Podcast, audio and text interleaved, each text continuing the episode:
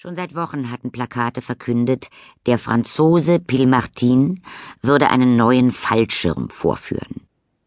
Auf der Siebenhenkerwiese war ein 30 Meter hoher Holzturm erbaut, und an dem Sonntag strömten die geputzten Einwohner der kleinen Stadt hinaus.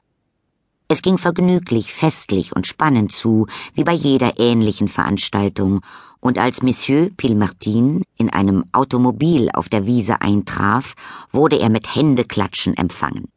Es folgte eine Ansprache, Musik. Dann sah man den Franzosen unten am Treppenansatz des Turmes verschwinden und bald darauf oben auf der Plattform des Turmes erscheinen, wo er einen ungeheuren Schirm aufspannte. Totenstille trat ein.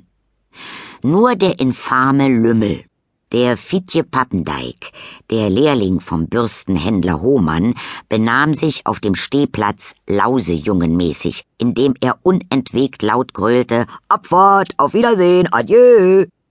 Das weite Publikum zischte. Psst, man rief empört, Maul halten und schließlich raus mit dem Flegel. Aber Fitje Pappendijk überschrie alle. Lasst mich doch, ich fahre jetzt nach dem Monde. Damit sprang er über die Barriere, lief in die abgesperrte innere Wiese, wo außer einem Arzt, einem Schutzmann, einem Fahrrad, einer Bahre und zwei